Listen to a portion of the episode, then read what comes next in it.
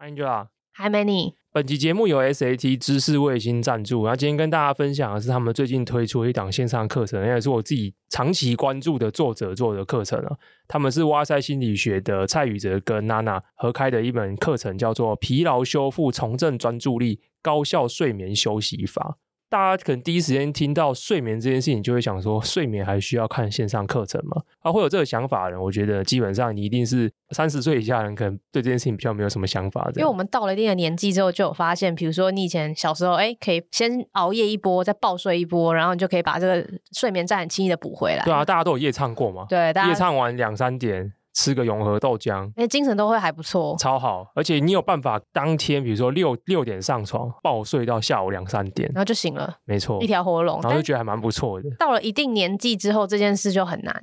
非常非常难，非常痛苦。对，大概会花三四天的时间去补那个睡眠债。对，所以其实睡眠真的是一件蛮需要被深度了解的事情。那我第一次对这件事情有感，不是因为自己睡眠的有一些障碍，或者是有一些不舒服的地方。而是因为很久以前我就开始在脸书上面看到一个叫蔡宇哲，我当时不认识他，我想说，哎，为什么这个人什么东西都可以跟睡眠扯上关系？怎么讲，就有点像传教士。所以当时我看了这些内容，想说，哎，真的还假的？是不是怪力乱神？我就开始上网去搜寻，我发现他讲的真的都是真的。问了一下身边的所有人，发现大家其实有睡眠困扰的人其实蛮多的。我们先讲一个大数据的统计数据，好，就是说台湾可能五个人里面就有一个人有失眠或者是睡眠障碍的一些影响。可是发现其实中间有个很大的 gap，因为你实际去问这些睡眠有障碍或者是睡眠不好的人，对他们来讲，要么就是想办法跟这件事情和平共处，不然就是真的很严重的就去看睡眠门诊。可中间有一段很大的这种空窗地带，就是说我们有什么方式可以自助？我觉得这是我节目中很常在讲的一件事情，就是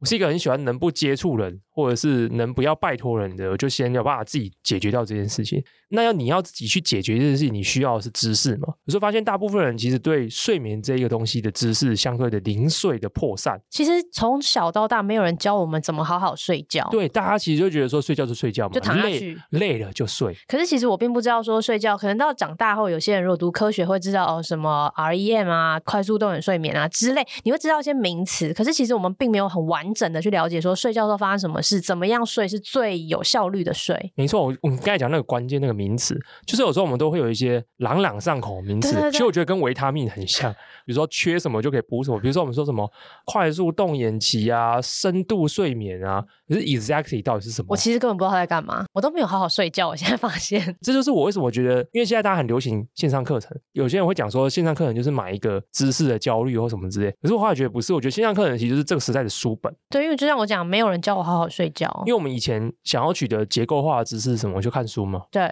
可是看书这件事情可能还是相对慢的，比如说一个学问或是一个知识，它可能散落在十本书、二十本书。像宇哲他们大概花了二十几年的时间在研究睡眠这件事情，所以大概就是在这一门课里面，把你刚才讲的东西变成一个结构化的知识。那我觉得结构化的知识对于个人来讲，至少对我来讲，我觉得最大的帮助是什么？至少我不会惶恐，我不会睡不好，然后就是在那边瞎猜。有点像是你，你如果不懂科学，你就是会有迷信嘛，你就会开始乱归因。可是如果你有一些基于科学实证的知识，你就会能够 self review 自己的睡眠的情形，你也可能不会太怎么讲，太慌张。当然，这门课里面他有教很多实际的改善的方式啊，比如说睡前的时候可能尽可能避免一些什么东西，或是你可以进行怎样子的准备的动作，可以帮助你接下来的睡眠的状态可以更快速进入到，或者是确保你前段这个品质。而且它里面还有一些非常我觉得很实用的一些小 paper，，它会区分不同族群，就是它会提供睡眠策略。因为每一个人他的生命状态不一样，比如说今天如果你是在家工作的，或者是你朝九晚五的，或者是你是大夜班的，或者是你是很高压的人，或者是你是有小孩要照顾的，其实每一个人的生命周期不同，所需的睡眠时间也不同，那你就有不同的睡眠策略来去应对。好，那最后当然是要放点福利。这一门疲劳修复、重振专注力、高效睡眠休息法线上课程，从即日起到九月三号，限时预购低于四折，现省六千八，这蛮惊人的折扣。而且更重要的是，结账的时候输入折扣码 many 专属”，就可以再折三百五十元。好，业配讲完之后，就立刻进入我们正题。我们今天比较特别，会讲两个蛮硬的题目。啊，会吗？啊，你不觉得啊？至少跟我们之前讲的，我们之前可能讲一些什么串流啊，串流很棒啊，媒体啊，串流也蛮硬的啊。如果你要认真剖析每一个，好，好，我不要，我不要这样分类。我是说，比较没那么 consumer 向的。对，今天的题目都是平常用不太到，平常你不，呃、你不会直接买得到、用得到的东西。对对对，你不会，可能会用在你身上，或者是你取得一些东西的时候，它背后是有这套东西服务的。我这么讲好了，对对对，所以大家比较难想象。那我今天要跟大家分享的是一个最近刚融完四千三百万美元 B 轮的新创，它叫 Proprio，P R O P R I O。他们的产品主要是一个怎么讲？就是手术的导航的系统。那这个导航系统是用视觉摄影机引擎跟 AI 去计算出来一套完整的 service。那这是我今天要分享的内容。那 Angela 分享的内容哦，太难了，他自己讲。因为其实我前两三周讲了监控系统之后，就是对影像其实蛮有兴趣的。刚好 Manny 今天讲的手术导航系统，其实它也是以电脑视觉去为基底来去 drive 的一个。等于说，电脑视觉越来越成熟之后，大家开始把这些旧的老旧的服务更新，然后让它有更多的功能嘛。哇，你竟然把这种全部串起来？对啊，你不觉得吗？你没有发现吗？所以我，我没有，所以我，我没有发现。所以我我在准备的时候觉得，哎，我们最近好像都有看到一些就是跟电脑视觉有关的。因为我觉得视就是视觉的运算，的确在我们这几周过程中比较常被提起，然后也发现其实背后的运算是有达到那个算力的嘛。哦，我觉得确实诶，原因是因为 NVIDIA 一路以来，或者说 GPU 这件事情一路以来，从帮助大家玩到更好玩的电动，对。到图像的辨识，对，到即时的成像，对，这是一路以来的进展，其实是非常非常快速。对，但十年前的成像还停留在比如说比赛，然后一些大型的企业的应用，哦、现在都陆续可以商用。现在算是落地的时候，哦、就差不多这时候，所以这些东西才成熟啊。哦、所以我，我、你刚刚一一开始，然后你今天很会连连看，我今天是连连看高手，因为我一直觉得说，嗯，好像就是我们看的东西都有一些关联。然后，所以我这边会比较应用在交通方面。嗯，我今天等一下要跟大家分享一下我最近看的一个，也是同样在。在影像监控里面蛮重要的一个最近的应用，就是用在车队的管理系统上面。嗯，我跟大家分享一下，说为什么会有这些需求，然后这些车队管理系统会给车队管理者们带来什么样的好处，然后有没有什么样有趣的公司，他们做的怎么样？大概这样子。了解。那我先大家介绍一下第一间公司，这间公司叫 Proprio，原名的英文其实是在讲 Proprioception。大家如果去 Google 这东西是什么，叫做本体感觉。还有点像是，比如说 Angela，你现在坐在这里，然后你看着电脑荧幕。可是这时候，如果问你说你的脚怎么摆的，其实你讲得出来。我要你不用看到你的脚怎么摆的，你画你脑中会有画面，你的脚是比如说交叉着摆的，右脚叠在左脚上面，这是为什么？原因是因为你的神经或肌肉这些传感，它会在你的脑中再现出这个画面出来，所以这叫本体感觉，哦、叫 proprioception。哦，所以这样很很明显可以知道 proprio 大概要做什么。没错，所以是 proprio 他们就是取自这个东西，他们要做的东西就是他们希望让外科医师。你看什么惊讶的表情？我刚才没有讲这个小故事。对啊，我觉得很，他取名很，他们其实改过名了啊。对不起，他们其实就是确认自己要做什么之后，就把名字取成这样。那你知道外国很多新创的取名都是去头去尾嘛，就是尾巴把它去掉，就是变成一个好像很酷炫的单字，但通常都是这样取的。那他们要做的东西就是让外科医师在手术过程中也能够有这样子本体感觉的增强。他们要做的东西就是透过电脑视觉的方式，协助外科医师更好的做手术导航。那手术导航，我们现在一般来讲，其实最常的做法是什么？就是术前的时候，我们可能会照一些电脑断层啊，或是一些 MRI，或者最后是一些简单的，比如说像是 X 光片，照影完之后。真正把你身体剖开以前，或是真的剖开以后呢，它大概会放一些定位的元件，透过这个东西来去帮助外科医师更好的知道说术前的评估跟 plan，他如何在真正手术过程中可以有效的去达成他原本对这一刀手术的一些规划。基本上，我先做一个事前声明，因为我不是医疗专家，所以以上的东西都是可能是 Proprio 这间公司的创办人，或是有些外面一些乱找一些资料，我有一些刻板印象了。我先讲，就是他们的说法是什么。但是我实际上收听这期节目有人是医工啊，或者是医学领域的专业，对，或可以可以 challenge 职业医生，可以职业医生可以 challenge Proprio，他们专攻于脊椎手术这个领域。他们的说法是这样，就这个领域呢，在我刚才讲的这个整套过程里面，整个用的技术跟流程都是非常过时的，大概是三十年前就确立的技术和架构。最普遍常见的，比如说是脊椎侧弯的矫正手术，跟如果你有椎间盘突出，你可能会做脊柱取出以后做脊椎的融合，这是最常见的两道两种最常见的脊椎手术。那在做以上这两种常见的脊椎手术这个流程呢，也就是术前你会造很多我刚才讲那些造影，造影完之后呢，这个创办人还讲一个很有趣的一个范例，然后针对一些可能相对比较复杂的手术，还会有医院会根据前面那些造影的资料去三 D 列印出那整个完整的脊椎的架构，就这个病人的脊椎架构变成一个三 D 可以拿在手上的模型，就一个模拟了，对，可以事前先看，然后先做一些。进开刀房以后呢，就会有人负责把那个模型把它拿好，然后这个主刀医师就会根据这些前面的造影资料，还有这个模型，完了之后开始做一些脑内的想象，啊，接下来就是靠想象脑补，就是经验，就是他在脑中把它重建成一个实际可能开刀会长什么样子的过程，完了就是动刀了嘛。动刀之后呢，如果发现哎不太一样，那怎么办？当场要做调整啊！当场怎么调整？当场要怎么知道说实际上这整个东西又长什么样子？因为你你切开你只看到上面这样嘛，那那更实际要怎么看？你要怎么更有效的去做定位？再照一次，再照一次 CT，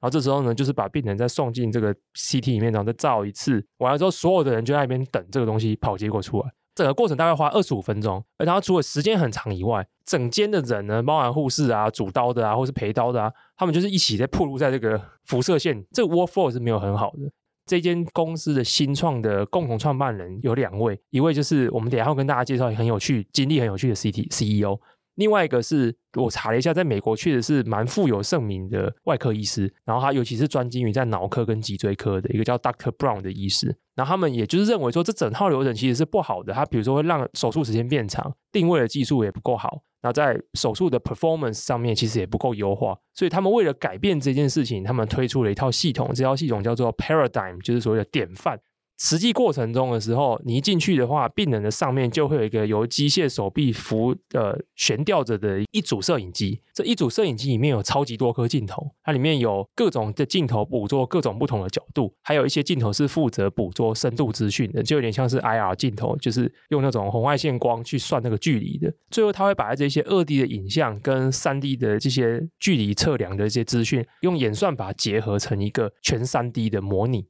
这件事情其实对应到什么？就是 NVIDIA 在讲的 Digital Twins 数位孪生。NVIDIA 常讲嘛，我们如何在 Omniverse 里面去盖一个虚拟工厂，就是在我们实际盖一个工厂之前，我们可以把所有的参数丢进 Omniverse 里面去运算，这些东西在里面数位虚拟模拟完之后，我们才开始做真实的建造，以免一边盖然后一边做调整。其实这概念真的有点像这个手术的概念。外科医师其实在一开始其实是。获得很有限的资讯，可是他在真的把病人这个身体切开以后，过程中发生各种问题的时候，还是要运用这些时效性比较差的设备，再重新提供他另一步的资讯，就等于是边做边修的意思。Proprio 他们要推的这个 Paradigm 系统，就是能透过即时的摄影机的取得的影像，透过电脑视觉的方式，即时的把这个画面重建出来，而且这个重建的画面资讯其实是可以建立在。原本前面术前照的一些 CT 或者是 MRI 的资料上面，所以它可以把整套资料都把它结合起来，在手术过程中提供医师一套电脑视觉的辅助系统，可以帮助他更有效率的直接做定位、做术呃手术过程中的一些判读。所以他们讲这东西的效益是什么？过去传统的标记的流程可能要花十五到三十分钟。你说定位定位，定位标记，对，透过 Paradigm 系统，他们可以缩短到只有两秒钟。完了之后，当然是可以减少辐射量，因为你就不用在手术过程中把病人推进甜甜圈里面，所以就少一些辐射量的铺路。完了之后，可以加速整个 workflow，就像刚才讲的，你过程中可能不需要再等。他们自己的试验是说，透过这套系统可以得到十倍以上优化的手术成果。我一开始看到这则新闻的时候，我就觉得说还蛮有意思的。可是这个新闻就是只是在我的脑海中闪过去而已。比较有趣的是，我看完这篇新闻的三十分钟以后，有一个陌生人。在 Facebook 上面丢了我一则讯息，就这么刚巧，就这么巧，对，他就直接丢了讯息说：“Manny，我们公司前阵子我们的 CEO 去接受一个专访，你看一下。”我点进去了，发现，哎，这 CEO 不是我刚才看那个新闻的 Proprio 的老板吗？题目要来挡都挡不住。对，这是一个 sign。我当时就觉得说，哇，这是个 sign，这好像一定要来了解一下，所以我才又回去开始去搜了很多关于这间公司他要做的事情。看完之后一言以蔽之，就是在手术过程中有一个摄影机，然后重建这个东西嘛。所以当时我没有很深的感觉。可是我在继续挖的时候，发现，哎，这东西它的效益其实蛮大的。我们我们先讲市场好了。创办人有讲，这个市场呢，大概在美国光脊椎手术的医疗支出就有三百亿美元这么大，很惊人哎，很惊人，在美国。然后原因是因为他举了一个我刚才跟 Angela 开录前讨论一个数字，我觉得蛮可怕。他说整个美国有七百万脊椎侧弯的病患，大概是两个 percent 啊，哇，超多。我觉得这我不知道有没有人种的差异，但是两个 percent，嗯，蛮高的感觉。对，然后加上美国医疗费用也很高嘛，对，所以如果你光开脊椎侧弯这个手术好了，其实就有很大的一个市场规模。但是我觉得撇除掉市场规模，它带来的 impact，因为市场规模越大，你改善这个 workflow 可以创造出的效益就很大嘛。这件事我当然能理解的。可是我进一步去想一个问题，就是哪个切角让我对这个题目很感兴趣呢？就是他如何赋能哦。他讲一个这么湿的，没关系，我就习惯了。我们，这两集的我们已经放弃了。对，我们放弃，我们就是很讲赋能这件事情，其实是赋能医师嘛。其实你你刚刚讲的那个 flow，我觉得如果回到三十年前，没有电脑视觉前，我们也是透过各种资讯拼凑起来之后，医师的脑袋会有个想象嘛。对，然后那个想象跟手术的流程，在三十年后，因为 NVIDIA 还有反正因为各种科技的演变跟成熟，我们可以把那影像投到一个更好的、更精确的。你等于有另外一个跟你呃协助你有更好的运算能力，而且可以帮助你做更好的及时调整。呃，即时的影像输入，甚至你把其他的资料都可以喂进去的一个 digital twin 里面，你看它就是医生的第二个大脑啊，而且是活生生的在眼前的。没错，那这件事情我就开始进一步想说，这个东西真正的好处是什么？它除了帮助医生在那个动刀的环节里面，它可以变得更精准、更及时，可以有更有效的一些完成这整个手术的流程。其实它最大的效益是什么？它最大的效益其实是它可以让没那么有经验的医生也迎头赶上很有经验的医生。没错，我觉得这个东西这个效益是蛮惊人的。这个创办人在某一篇专访里面，他有讲到这件事情。他是说，光在美国现在就有两万五千个外科医师的缺没有被填满。那我不确定美国的这个医学院的培养机制是什么啊，但在台湾呢，这个缺口一定也是很大，因为大家都说嘛，就成绩最好的都去什么整形外科啊。那就是说，四大科基本上就是没人要去嘛，小儿科、妇产科、外科什么之类的。那我相信，因为这东西它的相对的难度很高，养成时间很久，风险也高，可能它的收益也没有成正比的这么大的提升。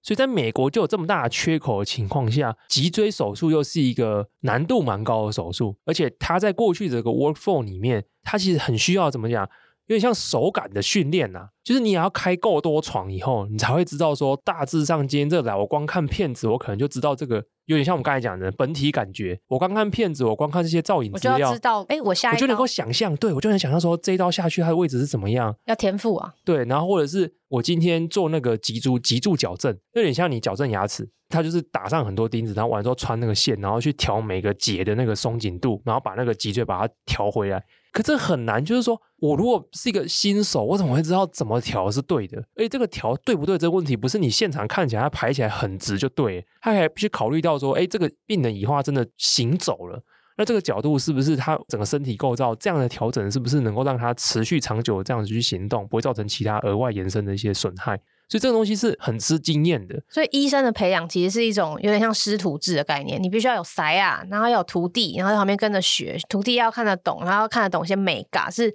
教科书里面教不出来的，平面图里面看不出来的。这就是带到 Proprio 这个系统的第二个很很巨大的效益。它除了在手术过程中是真的帮到医师可以更好的去完成这个流程以外，因为像你刚才讲，它是第二个大脑。电脑跟人脑最大的差别是什么？电脑的储存量它可以长期储存，但人脑不行，不能。比如说你今天跟一个名师、名医，然后你跟他开刀，这名医有时候他不见不见得会教啊。他很难把他的本体感觉分享给你嘛？对，因为是没办法分享的。就像 Angela 知道现在自己的脚怎样，可是我如果没看到他这样跟我描述，我也不一定能够在我脑中再现他到底他的脚是怎么放的，我没办法共享他的本体感觉。可是 Proprio 因为它是一套电脑系统，所以它在过程中，它所有的录影录下来的整个过程。是可以被分享出去的，可以储存，可以分享，可以记录。这真的是很不一样。而且尤其是因为它不是一个静态录像，因为现在手术过程中大家都会录影嘛，所以大家很多发现很多医师开那种研讨会，大家就播很多那些手术录影。可是那个是二 D 的，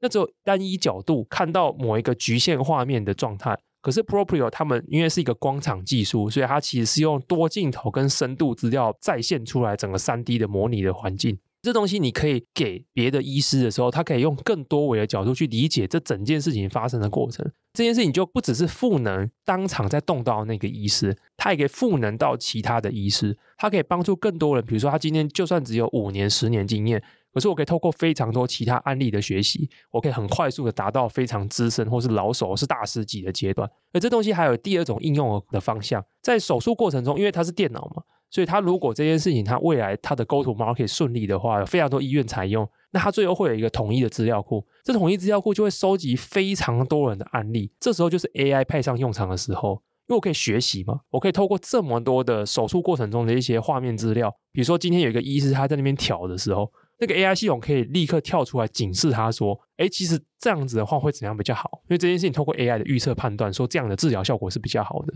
这件事情可以透过这个 feedback loop 彼此越变越好嘛。比如说，医师这一次的手术成果可以帮助系统变得更好，系统再帮助医生做得更好，所以整件事情它变成一个正向的资料的互相互助的一个回圈，这是非常非常非常有价值的。那这更进一步说好了。”这世界上有非常多的是罕见的病例，那罕见病例我觉得比较可惜的地方就是，通常只有那个人开到那个刀，那他的经验就留在他身上。可是我们现在当然也有很多录影，大家可能分享那个录影带，因为为了普及这个医疗技术的进步。可是毕竟还是个平面的，未来如果是一个罕见或是比较棘手的脊椎的治疗的录影画面，可是录影画面是 proper 系统录制起来的，它也可以让这个疾病的罕见的一个治疗过程很快速的普及到其他医师里面。透过所谓的 Digital Twins 的方式去理解这个手术过程的效率还有效益，一定都是比传统这种录影过程来的高。所以我后来发现，哇，这是确实是一个非常有 impact 的题目。它不只是解锁那个市场，不只是颠覆了原本的手术的 workflow，它在后续资料面的应用上面还是非常有价值的。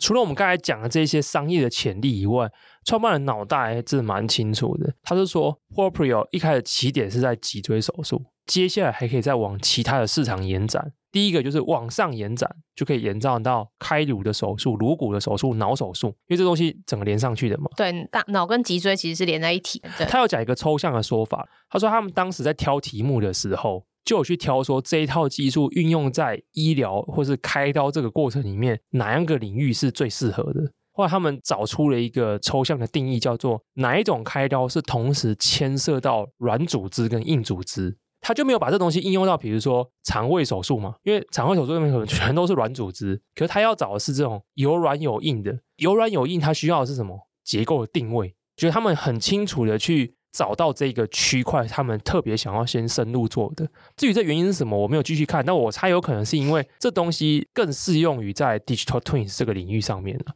或者说这个痛点更清楚，因为这个痛点是需要定位这件事情的。所以这个技术在改善这个定位的需求上面，它可能扮演的价值是最高的。一样从脊椎这边，我们可以往上延伸到颅骨的手术，然后他们还想要另外一个，就是膝关节的手术。因为膝关节一样，它是一个需要定位，它也是牵涉到硬组织跟软组织，而且它市场规模也很大。光在美国，一年膝关节手术的支出费用就高达两百三十亿美元。这两个市场规模都相当惊人啊！而且还有个趋势，就是人口会老化，所以老化之后，脊椎跟关节非常容易出问题。我们最近都好常聊这种，就是老啊，没办法，因为台湾的年龄中位数就这么高嘛，所以我们身处一个极度高龄化的社会里面，对这种东西议题可能相对就比较有感一点。对，确实。而且美国也是随着慢慢也在老化，所以这个市场不仅现在就已经很大，它未来还会随着人口老化相关的问题变多，然后就会衍生出很大的市场。再回扣到我们刚才讲的。美国又这么缺外科医师，中间的 gap 就很大嘛。中间的 gap 很大的时候，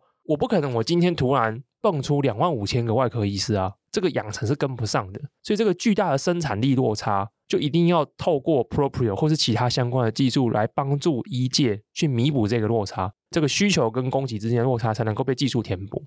所以我看到这边的时候，我就很好奇说，口方的两位。主要出来讲话的那个不是医师，因为另外是医师，医师很少出来讲话。医师那个 Doctor Brown 有时候就是写写文章而已，所以我就对这个出来讲话的 founder 非常感兴趣。到底是什么样的背景可以出来做一个这么复杂的题目？没错，而且重点是他长得很帅，然后身材很好，就觉得是一个。你有看过吗？身材有，有啊，他那个专访里面，YouTube 的专访里面是有他整个人有出来的。非常的重视自己的身材，然后整个非常 fit 的状态。我就是整体而言，我就对他很好奇啦。对，想说这么壮硕的身材的帅哥创办人，到底是有怎么样子的 background？所以接下来我就花一点点时间介绍一下这个共同创办人。这个共同创办人叫做 Gabriel Jones。Gabriel 就是那个大天使加百列，听起来就很屌。你讲这个是有人会知道？有啦，会知道，会知道。那 Gabriel 很酷，他大学毕业自华盛顿大学，而且他当时完成三个学位，这三个学位很跳痛。我们一般人都在赞说，哎、欸，你文组理组，对不对？他全包，没有得赞。他没有得赞，他就是三位一体全包。他同时完成了日文学位、工程学位跟经济学位，这真的超级无敌跳的。日文的这个选择确实是有点有趣。对，你说一般来说，工程跨经济已经跨很大，结果他还跨日文。这三件事情都跨完之后呢，他一九九九年就决定去日本工作，原因也很简单。他说他当时呢对日本的制造业的制成很感兴趣。因为他认为整个美国制造业当年其实相对于落后日本，这我们大家也知道嘛，就是八零年代 Toyota 哲学，Toyota 这个生产的效率，然后日本很多一些高级工业的制造能力也是全世界有有目共睹的，所以他当时就觉得说，他想要去理解日本企业到底在制造这件事情上面是怎么做到这么强在哪里？对，强在哪里？所以他一去就待了十年，哦，其实蛮惊人的。待了十年之后，他决定回美国。就回美国这个历程也是非常特别。他一回美国之后呢，就去了华盛顿特区，然后在华盛顿特区的一个法律事务所工作。期间，他主要负责一些贸易法啊、制裁法的一些相关的案件。没有特别学哦，但不知道他后来有没有进修法学的学位，但就是做了律师。但他也。他应该不是当律师哦，有可能因为事务所里面不一定是律师，对，有可能是做很多其他东西的部分，跟贸易法还有制裁法有关联，这也比较能理解嘛。因为他当年在日本，所以你可能遇到非常多双边贸易的一些一些问题，或者是一些 IP 的授权的东西。他当时就想说，他想要透过这个经验去理解说，那到底美国的法律制度跟这些东西相关的一些内容是怎么运作的。完了之后，他就说，他下一步理解完法律运作之后呢，他想要了解金融环境怎么运作的，所以他就去了华尔街，在华尔街待了两年多的时间。可是他后来发现呢，其实金融他觉得不难理解，但理解完之后，这不是他的热情之所在，所以他接下来就离开了，加入一个也很跳动的组织，他就加入了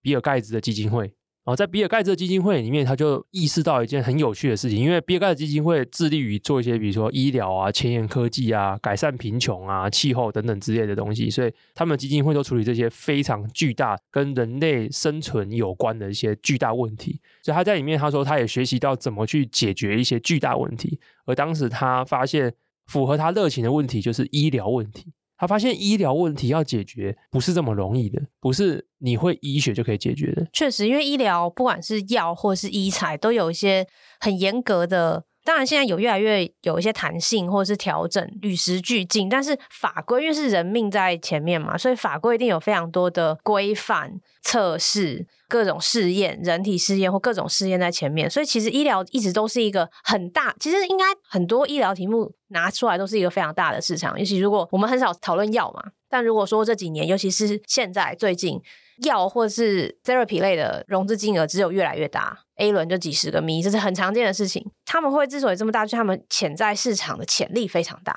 但是同样他们也要冒着很大的失败的风险。医疗相关市场非常大是确定的，但是要怎么样去啃到这块这么大的市场，这就是不容易的事情。怎么样去说服法规、说服监管机关，然后怎么样找出一个对行业里面有帮助的解决方案，这个我觉得要找到。呃，行业里面的痛点，我觉得这些都是蛮关键的问题。没错，所以他就说，当时他在 Bill Gates 的基金会里面发现这个题目以后，他就觉得终于找到一个把他毕业以后人生这些职场历练能够聚焦起来一个题目，集大成，集大成。因为医疗这件事情，他同时牵涉到工程，因为他想要主攻的是医材、医工这个部分，然后完了之后跟法规的部分一定是有非常多关联的沟通。然后这件事情你怎么融资？你怎么进入市场？你的经济规模是多少？这个 money game 要怎么玩？这东西当然跟经济还有他在金融领域的一些所学有关联，所以他决定把这些东西结合起来，然后来做 Proprio 这个题目。当然，这东西呢不排除是事过境迁以后一个人会，因为大家都面试过，大家都知道嘛。其实每个人做工，至少我不知道每个人，我不要讲每个人，至少我自己。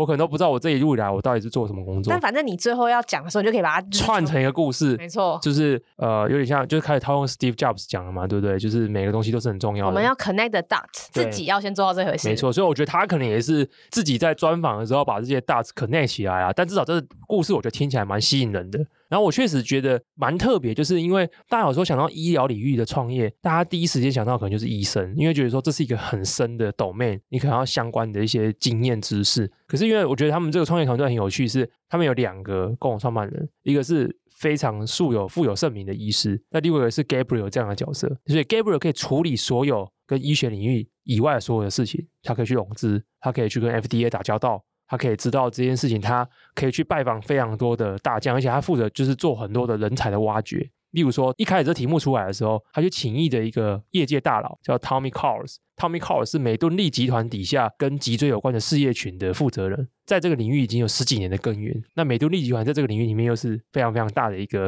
一个 vendor。然后一开始他只是请 Tommy 当顾问，完了之后就把他请进来了。所以现在 Tommy 本人就也在 Proprio 这间公司里面。可这件事情对在公司长期发展，你就能更理解吧？因为其实 Proprio 做的这个 Paradigm 这套系统呢，它跟美敦力的关系蛮微妙的。有点竞合关系，怎么说？因为如果这个系统做的太好，它可能会减少美敦力卖的那些定位或者是植物。我觉得美敦力现在因为是走着三十三四十年前的这种既有的系统的受益，因为它最大的受益就是卖一些植物嘛。那你的手术就是用越多，它就越高兴。对。可是 Paradigm 这套系统有可能去优化这个 workflow，所以美敦力这个时候如果更积极一点，去跟这种公司谈合作，甚至做并购，对他们来说也是一个可能性。因为这些公司 Gabriel 提到一个重点。他说，Johnson & Johnson 跟美敦力，他们现在其实也都非常的有 data 的意识。他们现在其实不只是卖这些材料，他们开始会卖一些辅助的系统，这些系统伴随着一些资料的收集。可是他说，他们现在的做法其实都是会把这东西打造成自己一个封闭的生态系啊，不开放，不开放，对对。所以一间医院很简单嘛，就是说我如果用美敦力系统，我全部都美敦力，全部都美敦力，因为这样才能够，而且也脱离不了。对，因为这样才能相容，还继续一直卖下去。没错，所以他说，其实每一家都在搞这件事情。Gabriel 就是觉得他不想要这样，他觉得这东西只是会让医疗系统变得很僵化，不进步。因为医学的变化没那么快嘛。你一旦迈进去的时候，就像我们刚才讲的那一套技术，上一代的技术到现在已经统治了三十年。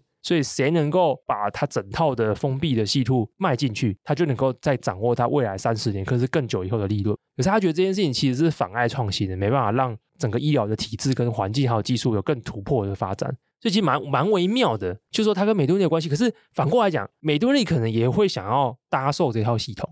因为美敦力可能自己不去做这件事情嘛。可是，美敦力如果跟你深度合作，你以后你的资料可以 feedback 给我。也许你在手术过程中的这一些的影像、一些监测的一些资料，可以更有效率的帮助我如何去改善我的产品。以至于我们两个结盟起来，我们的销售起来，对医院来讲就更有说服力，也是有可能。因为医院的财务长可能会觉得说，哎，因为这样的话，那我用美敦力的耗材没关系啊。可是我这边我可以优化我的手术的 workflow，比如说我每一刀的时间变更短了过程中，也不需要推病人去照 CT，减少一些风险，减少风险也减少成本，因为照 CT 的成本其实蛮高的。所以这些东西，哎，我整个医院的财务结构也能够优化了。那对美敦力来讲，这是也也很好的一个盟友。所以我就说。Proprio 这间公司对于这些 Johnson & Johnson 或是美敦力来讲，它其实是有点竞合关系，蛮微妙的，蛮微妙的。对，所以 Gabriel 就很聪明，他竟然把美敦力以前底下这个事业群的大头就直接挖进来，挖进公司。就是对这种就是传统的医材，我们就姑且叫它医材好了。就是美敦力有卖很多不同的产品，我觉得他们有的就是既有的销售通路，而这是很有价值的，也很不容易被打破的。尤其我觉得在医疗相关领域，不是相关人员，但是可以想象医疗的销售是需要一定的知识门槛跟 domain，这是没有错的。如果对于像 Proprio 这样的公司，它有一个软体的切角，用软体作为一个切角，没错，这个系统哈，就是用系统作为切角，它如果可以 feedback 回一些对美敦力来说也有用的 whatever，说不管是本身可以帮医生、帮美敦力或任何这样的脊椎相关产品开发，甚至资料收集。甚至各种想象到的 value add 都可以加在美敦力上面的话，很难去想象说有一间这么大的公司，如果他们还想要美敦力这样这么大的规模的公司，还想要继续成长扩张的话，会不想要跟任何一个类似像 Proprio 这样的公司合作，只是用什么方式而已。嗯嗯嗯，就、嗯嗯、是蛮有趣的。所以整件事我就觉得这题目不是我平常会看的，但是因为一些契机、深度的了解以后，发现确实是蛮有趣的。哎，开启我一些想法，然后之后是不是我们这个节目可以开始来去探讨更多的 deep tech？我不知道 为什么突然挑个眉，我好害怕。对啊，这个好像会让我们算了，我们把自己做死了。我们就一直在往这个方向前进，不是吗？好，所以以上就是我今天分享的第一个 topic。接下来这个 topic 是我个人也蛮想听的，因为其实我之前跟 Angela 蕊过这一题，但是我听了就是忘了，有有听没有懂。你听了，我有跟你蕊过。有，你就稍微跟我讲一下这是什么东西，然后你就忘了，我就忘了。那没办法，那我也不能怪你。好，没关系。那我们接下来就听 Angela 跟我们分享的，就是视觉系统运用在车队管理上面，这是一个什么样子的领域跟什么样子的产业？其实这件事我不是就是突然也被打到看，就是 fleet 英文应该直翻是舰队，不过现在也用在车队上面，就是这种很多很多车聚在一起，然后通常是算在交通或者是物流这个大 category 下面的这个题目，其实有关注小一阵子了。那时候我一直很偷懒，一方面物流是一个很大的赛道，然后它里面又分成很多个。它可以用各种方式做细分，你可以用 first mile，可以有 last mile，可以不同的交通、不同的载体，车子大的、小的，这样两轮的、四轮的，反正就我一直很偷懒啦。简单说就是这样，我就是没没有很想要有契机去深入看这件事。那的确就是我们前一阵子看了监控呃影像监控的系统之后，就刚好又被几个跟 fleet 有关的新闻有打到一下，但那时候我没有想要单独介绍，因为这些公司可能有些有点小，有些是区域性的，比如说在一些新兴市场啊，呃，拉丁美洲啊，或者是什么南非啊之类的，都离我很远。但是我就有想到一件事情，就是到底是车队管理系统里面需要什么东西？为什么会一直被打到？然后我就看了一下，哦，其实一般来说，主要车队的管理系统很一般来说的硬体有一块就跟影像监控非常关系，它会放不同的形式的。照相机，你看，我们今天一直讲到照相机，我们从两三个礼拜前就一直在提摄影机这件事。视觉是真的蛮重要的啊。这么说好，我觉得赋能人类第一步一定是从视觉起点。第一步是不是？我觉得最重要一步啊，因为它帮我们看的更多。就讲个老梗嘛，什么寒武纪大爆发，什么东西？就是生物之所以会有一个突飞猛进的成长，是源自于有视觉。你哇，是不是？今天这一集，这我也是老梗哎、欸，这这蛮老梗。你这至少在 AI 领域就是老梗啊。哦，是。对，所以视觉是定义生物。就是一个演化的一个非常关键的一个分水岭，所以反过来讲嘛，人类如果要再继续超人化，我们只能靠更好的眼睛。我们，需要对，我们需要是更好眼睛哦，真的耶。其实不是什么更好的 ChatGPT，我自己觉得，我觉得 Vision 这件事情是身为生物的能力要再进一步被超人化这件事情是非常非常非常关键确实，因为我们那一集讲到 Surveillance 的时候，我们之后就提到说，它可以帮助，就是等于说赋能店长嘛。Fleet Management 里面，其实照相机可以放在非常多地方。你可以放在对内照驾驶舱，照驾驶舱有非常多的因素，有非常多的考量，不一定是为了监控，也有可能是为了保护驾驶，有可能是为了出缺勤的打卡。就算是在美国这种电商已经相对也是有在蓬勃发展的地方，你还有可能一半以上的司机是用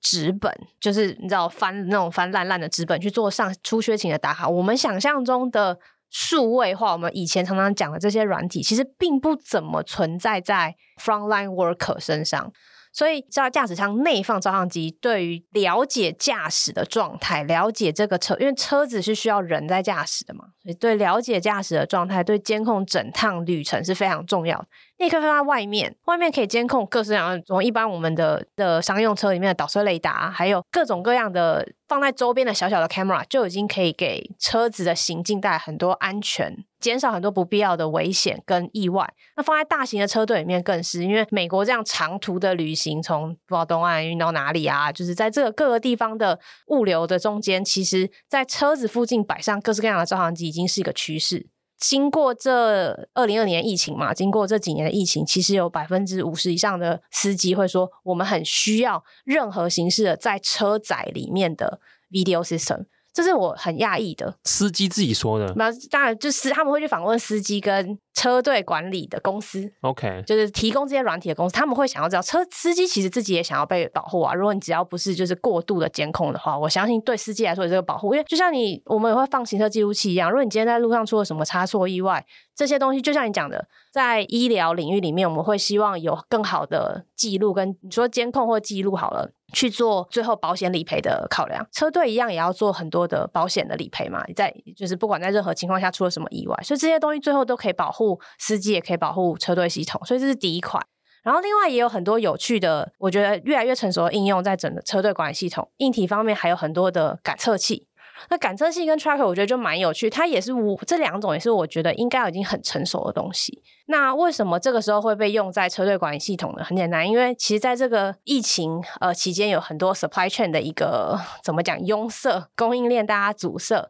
发现说，大家可能在疫情期间，大家都狂购物啊，都在家里工作啊，所以的确碰到 supply chain 的拥塞，不只是国与国之间的，国内比如说美国自己之间，其实大家也对于这种呃 logistic 的需求是越来越多的，主要就是 e-commerce 越来越提升。接下来又碰到了油价上上涨，因为呃部分地区爆发一些不安的扰动，所以其实整个车队的运营的成本是在逐渐上升的。上升的幅度可能是十到二十 percent，然后又加上缺工，对吧？其实这跟刚刚你讲的 Proprio 状况很像，医师在缺工，可是其实 frontline worker 上面在司机方面，美国也还是持续的在缺这些第一线为大家执行这些服务。如果你可以更好的监控车队里面的物品的状态。物品的去向，然后透过除了 GPS 以外更好的监控的系统去了解，说车子现在运行的路径是不是最优化，你就可以节省油，节省很多无无谓的绕路，然后就可以让整个运行的成本是更降低的。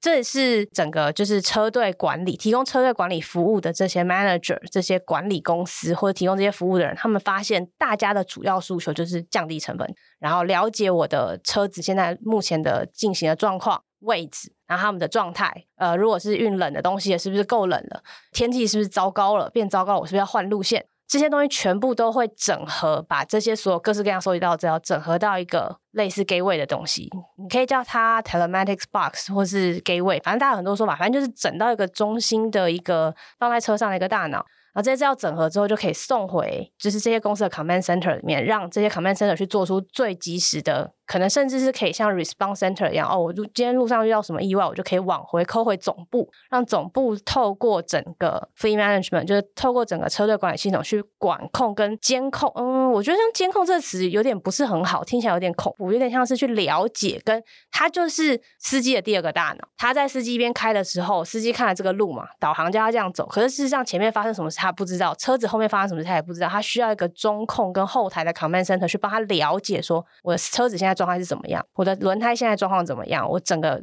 cargo 在我后面现在状态是怎么样？怎么运行？怎么走？还可以是最符合效益的？我觉得这件事是怎么讲呢？就是我自己 again，我们都每次都是没有实际去经历过这些事情，这些就是业务的人。可是想在这个情境下，我可以蛮可以理解说，原来在 day to day 的平常买东西、订东西什么的，你都没有想到说，其实，在第一线的人，他们必须要面临这么多挑战。那这些挑战其实是可以被科技解决的，这是我觉得蛮有趣的一个地方。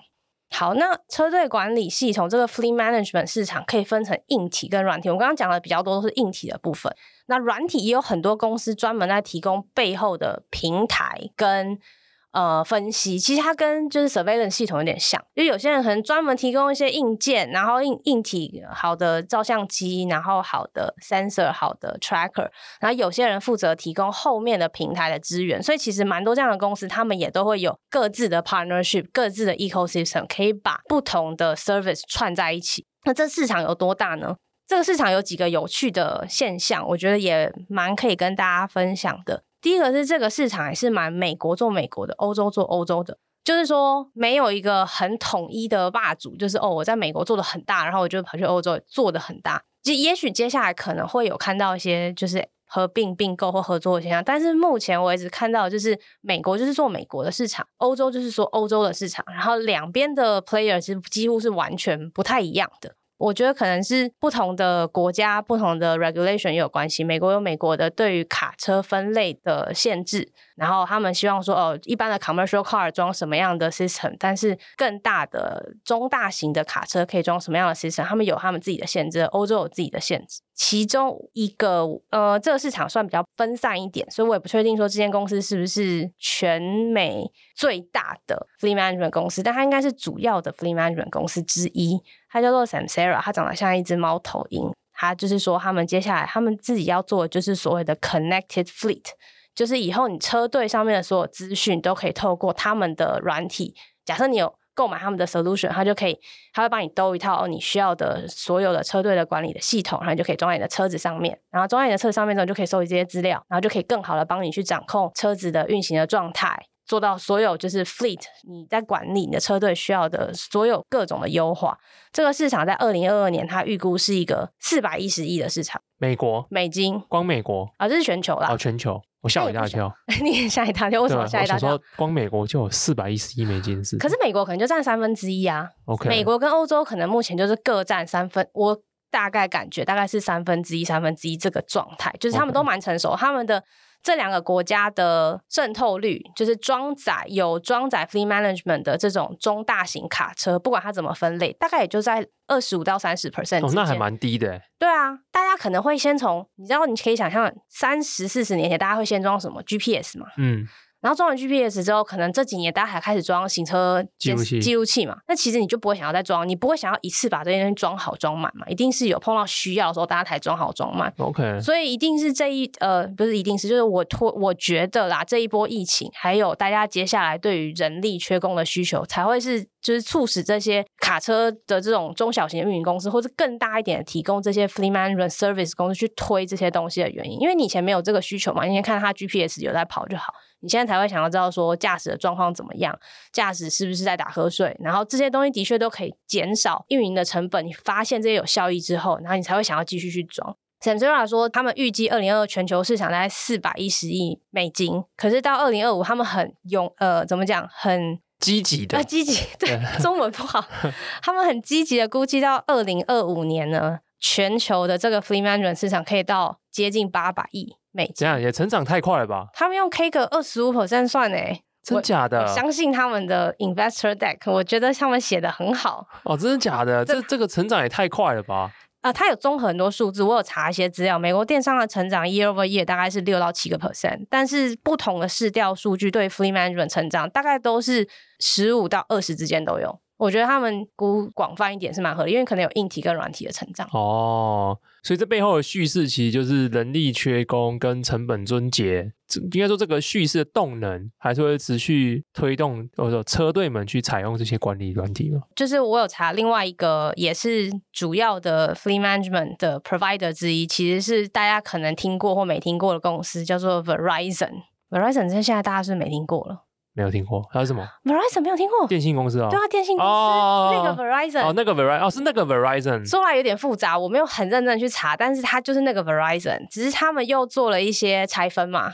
就是买了雅虎，然后后来现在又把雅虎算卖掉的 Verizon。对，对他们其实有一块 service 叫做 Verizon Connect，然后这一块其实专门就是在提供，它有提供很多各式各样需要电信商为基底的服务。你可以想象，如果今天车队里面装了这么多 sensor，这么多 location 的资料，然后 video 什么 whatever 数据要上传的话，一定需要电信商的 network。Verizon 还买了一间这样的公司，蛮久之前，所以我就没有特别去查那个新闻。他们还买了一间，花了应该有个几亿美金吧，买了一间蛮不错规模的 fleeman 日本公司。好特别哦，好好特别，为什么？Verizon 切入这个东西，我能理解，毕竟每个人都要联网嘛。对，只要联网的话，就是一定要用到他们的技术嘛。对。可是我意思只是说，我觉得特别是 Fleet Management 是一个在他们的地图里面会出现的 sector。我意思是这样，我意思是这样。嗯，我，意思说，听你讲以前，我觉得哦，就是可能是有个需求吧。对。可是他现在已经就像是一个 sector，就是它是一个有点分散的 sector，但它有应该说它是一个玩家有点分散的 sector。嗯嗯，对。对，反正 Verizon 前几年，但是它是很多年前买的，所以我也就是它新闻不是很多。但 Verizon Connect 这个 service 就是专门提供这些 fleet management 的 software，因为有了可以提供就是这些服务之后，就会开始出一些你知道统计报告、研究报告，所以他们就做了一个蛮完整的 survey 去描述说，哦，为什么大家需要。Fleet Management，他就有去做调查。平均来说，如果你的车子里面都有装着，只要有装了 GPS 的 Fleet Tracking 的话，然后加上一些周边的小服务，不用做到全套 Fleet Management，就可以节省八个 percent 的燃料成本，其实蛮多的，接近十个 percent 了。而且你还可以减少十个 per 十一个 percent 的意外发生率，你还可以减少十 percent 的人力支出。所以你看，这样东扣西扣下来，其实对于管理车队来说，在现在这个通膨然后利率高涨的时代，其实对于车队来说，我觉得这是一个蛮必要去思考要不要投入资金跟做支出投资啦，这是一种投资嘛。对于车队来说，Verizon 算是因为 Verizon 可能现在是一个 private company，所以我没有太多太多它的资讯。但是呃，美国其实有一间，应该说不能说美国，因为它现在加拿大公司，所以算是北美。北美有一间公司，它。呃，叫做 Geotab，它也是一间私人公司，但是刚巧不巧，就是这一两年他们有受过一些专访，然后他们号称自己是北美最大的 fleet management player 之一，所以他们有受过一个专访，然后有一些文章跟一些 interview，所以我就有稍微摘录一下他们的状况，可以看一下说所谓的北美最大大概有多大。他们二零二零年的时候大概有两百万的 subscriber，他们是卖软体为主的，所以就是做 SaaS 的服务，然后。每个月大概会新增七万五千名的用户上来，你看起来很惊讶哎。对啊，对啊，就可能因为可能这么多，可能每这么多车在跑，就是它可能是一个一个 fleet management 公司，就有七万五千个 unit 会上线，然后每天它要收集四百亿个 data point，就是包括影像、包括 location、包括各种 asset tracking、天气资讯这些都要有四百亿个 data point，很屌哎、欸！没有，我现在就觉得从这一集开始，没有应该说从这一集开始。我都觉得过去的曼报是无知的。为什么？你不要这样。我觉得不会，我觉得我们就是有那些无知，才能建构更好的。我们越来越进入一些我们自己都不知道在干嘛的领域里面，这样。但真的很酷哎，很酷啊！就是这样子一间公司，表示它会有很巨大的后端云端系统的维运的能力。它应该会先做云端系统的维运，因为这些资讯除了影像之外，它的影像一定没有你刚刚讲的 Proprio 那么精准。比如说，它可能现在可能可以到一零八零或。二 MP 或五 MP 好了，可能不用到八 Mega 那么强，但是所以它的它的影像一定没有你刚刚的医疗那么精准。可是它必须要有很稳定的通讯，它也要有一些可能 relay 的过程。我刚才我刚才脑中马上浮现问题，其实是我想立刻去查他们公司的一些 hiring 或是一些。对，我想要知道这样子的公司能不能接受 remote work，不是出多少钱请人 哦。我等一下可能会提到一点，因为我们过去常看的这些 position 或者是都是看这些大软体公司嘛，但就是哎，发现像这样子的公司，它的它的 volume 有有我我我会提到一点，其实也是需要很厉害的人才去帮我们维运这整个系统。好，好，那我马上提到，就是呃 g e o t a p 这间公司会花十七个 percent 的营收在 R&D 上面。那他又说了，呃，我刚刚讲的两咪大概是二零一九、二零二零的时候，他们二零一九年大概他们自己揭露很精准哦，虽然是间私人公司，他们做三点二亿美金。什么三点二亿美金营收？营收三百二十一个 million，、oh. 所以他们呃，他们大概二零一九、二零二零每年是花五千万在美金在 R N D 上面，因为他们也是偏软体的公司，他们没有做这些硬，他们就算有硬体也是买进来，然后做一些整合，所以。他们的 R&D 一定大部分都是软体相关的开发，或者是其他 operation 方面，所以他们每年的 operating cost 人力资源啦，我觉得我把 R&D 统称为一些人力跟相关 R&D 开发资源，大概就是五千万美金。我没有什么就是概念，欢迎大家就是相关行业的给一些 feedback 或数据，但我觉得诶算是一个蛮有 significant 的支出。然后一九年他们做三点二亿美金嘛，他们二零二零年那一年的野望是要做四点四亿美金，就是他之后就没再公布了。他没有再公布了，但是他有公布他二零二二年最新的 subscriber 数字。我们刚刚说他二零二零年的时候大概是两百万嘛，他二零二二年花了两年就变成三百万了。哇！然后你再考虑上他就是自己估自己的营收的成长，我觉得他应该做个什么五亿应该是没有问题的。惊人呢！对啊，而且这个公司就是从来没融过资。我发现加拿大蛮多这种公司的。他们在 Ontario，对，他们科技人才也是蛮多的啊。然后就是赚钱的，然后同个时没有上市。他们说他们八十五 percent 的营收都在美国。他们现在二零二二年此时此刻，他们每天的 data 量已经从四百亿变成五百五十亿，这也是一个可以推敲的部分。然后他们有服务九千种的车型。Geotab 那篇专访，其实他最后有提到说，他们成长这么稳定，而且偏快速之后的接下来的一些野望。那他有提到两个我觉得蛮有趣的地方。第一个就是因为他们收集了各式各样的，我自己都会叫说 meta data 了，就是他们收集的数据量其实很大，而且又是不同的形态的资料。他们用了非常 vague 字，但我简单来说，就是他们说他们有很积极的想要去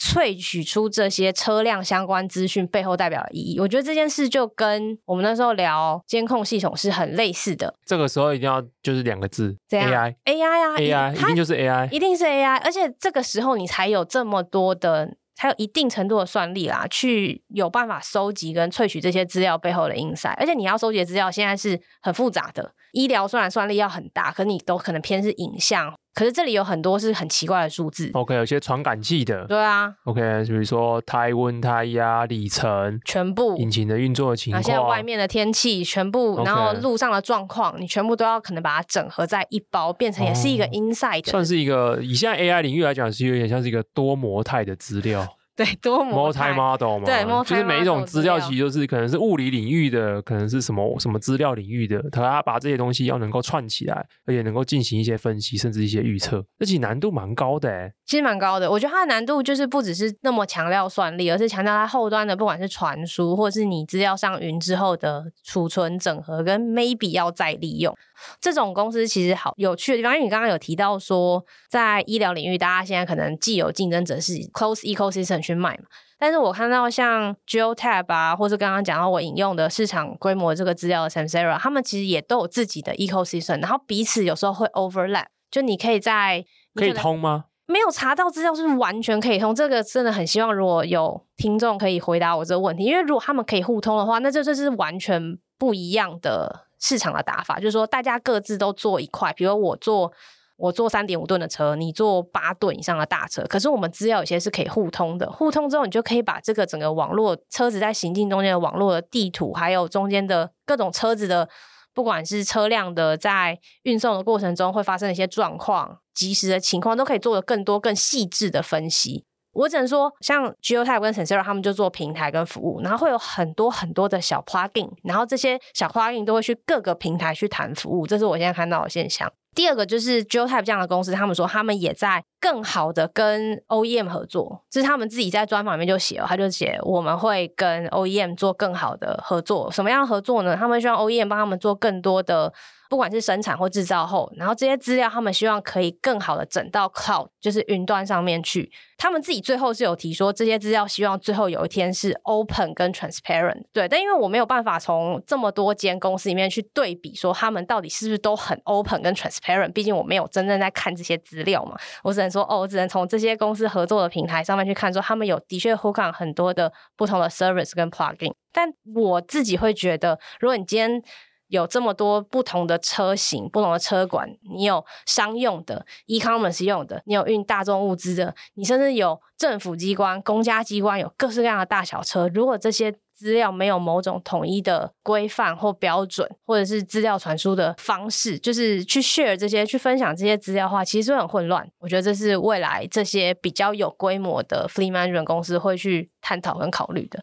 所以，像 Samsara 他这间公司就不只说他自己是 fleet management，他说他是 connected fleet。我觉得这种把不同的小小 service 组合成一个大平台，然后这平台上面有各式各样的服务，你来找我，我就可以帮你做一站式的规划统合，跟接下来的服务吧，甚至接下来的一些软体、硬体上面的服务整合。我觉得是这个行业看起来接下来的趋势。那一切都还是紧扣回第一个市场，真的持续在成长。我我很难想象这个行业不成长。我觉得我只会在网络上买越来越多东西，东西只会需要越来越及时的到我手上。如果在没有办法付更多钱，或者说应该说，如果在希望营运效率更好提升的状况下的话，你就需要一套完整的系统，从软体到硬体去好好的监控跟了解车队的状况。我很难想象这个东西不会。好棒哦！我们今天讲的这两题怎样，都是很难想象它市场不成长。哎、欸，对，因为手术这种东西就是只会开越多刀啊，因为人越来越老，人越越人越越老，开刀的数量只会越多。对，但是医生却不足。而且医院的财务状况，其实美国很多医院财务情况其实相对是紧绷的，所以他们在改善财务情况的驱力下，医生又相对不足，开刀的需求越来越多，中间的 gap 要怎么办填补掉？就是像这样子的赋能的软体或是软硬整合的 solution 要能够进场嘛？对，那像你那个东西也是一样啊。对，就是人只会买越多东西，对，消费力只会越强，对，对，透过网络买东西的这个趋势只会越多，物流运输的需求只会增加。而增加的时候遇到嘛，可能司机没办法这么快速的增加，然后运输所需负担的一些直接或间接成本越来越高，包含比如说油的也好，事故的也好，甚至可能接下来我不知道，随着就是大家各国在。倡导二零四零还是二零五零的零排放？对，政策一纸政令下来，其实这种物流公司都要配合嘛。那配合的时候如何做减碳，或者甚至像 Amazon 这些公司也在主打嘛。他们在主导说，他们在几零、四零或是五零以后，他们要让他们的运输的部分是能够达到 Net Zero 的。只是他们 Net Zero 怎么达到的，这个就是有很多达到的方式。这也是目前这个我觉得产业界最有争议的部分了、啊。就是说，这些政策大驱力底下，有没有 better solution 可以帮助大家达到这个目的，降本增效吗？我觉得，哎，这两个题目蛮像的，都是有这样子，这个市场绝对不会变差。所以好像就是要去找这些市场绝对不会变差的事情来做。哦，对耶，好像是，而且就是那种不是第一时间会想到的，因为第一时间会想到就是沙成一片血海嘛。啊，确实，像这种就不是第一时间会想到的。我觉得它就是隐藏在我生活当中，因为我没有去任何一台，我也没有机会看过任何一台送我的包裹来的车上是不是都有这些东西。那可以想象，在未来这个需求只会越来越大。毕竟不同家的自己的调研报告问这些从业人员都说，我们需要更好的。Fleet Management，我们需要更好的车内的影像系统，我们需要更多的资讯来了解车子的状况，从行前的状况、行中的状况跟行后就是